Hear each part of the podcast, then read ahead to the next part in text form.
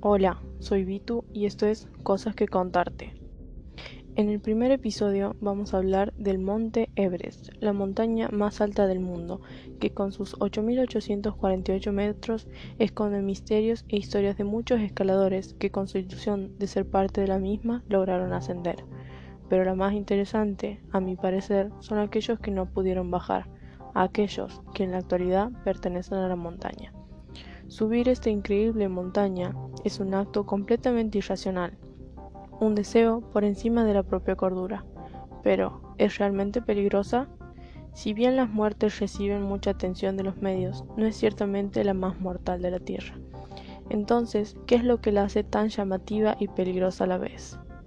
La parte más alta de la montaña se localiza dentro de la zona de muerte, término dado dentro del montañismo para definir alturas por encima de 8.000 metros, donde los niveles de oxígeno no son suficientes para que una persona pueda vivir o permanecer allí durante un prolongado tiempo sin un respirador.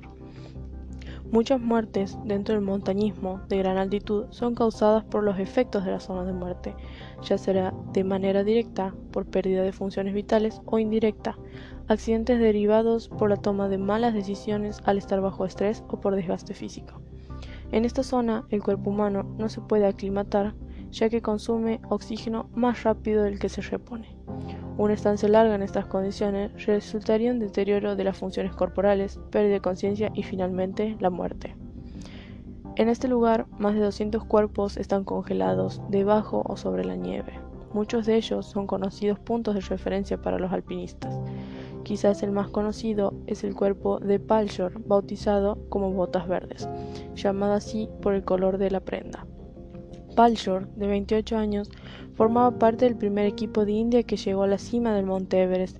Sin embargo, antes de alcanzar la cumbre, el 10 de mayo de 1996, una tormenta inusualmente intensa acabó con su vida y la de otros siete aventureros. Se preguntarán, ¿por qué no simplemente bajan los cuerpos de la montaña? Bueno, la respuesta es más clara luego de investigar un poco al respecto.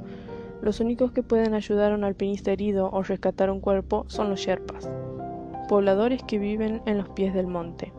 Los miembros de este grupo étnico de Nepal tienen la condición física para sobrevivir las durezas del clima y la falta de oxígeno, pero eso no los mantiene a salvo de caídas o avalanchas. Para rescatar a alguien de esta zona, deben arrastrarlos hasta el campamento número 2, ubicado a 6.474 metros, lugar donde pueden llegar los helicópteros. A esta altura, y por las bajas temperaturas, los cuerpos de los muertos se vuelven extremadamente pesados, lo que hace la tarea aún más peligrosa y difícil para los Sherpas. Este es el motivo por el que más de 200 cadáveres son residentes permanentes de la zona de muerte en el monte Everest. Ahora sabiendo esto, los motivos que llevan a estas personas a escalar la montaña son únicamente llegar a la cima, aun sabiendo que esto no es 100% posible. Cuán grande es la ambición humana para decidir subir y llegar hasta la cima. Cuanto más alto subes, más difícil es lograrlo. Hasta qué punto la mente humana y este constante goce hacia lo desconocido, incluso la propia muerte, puede motivar desde el más experto al más principiante a embarcarse en esta difícil travesía. ¿Ustedes lo harían? Esto fue Cosas que contarte.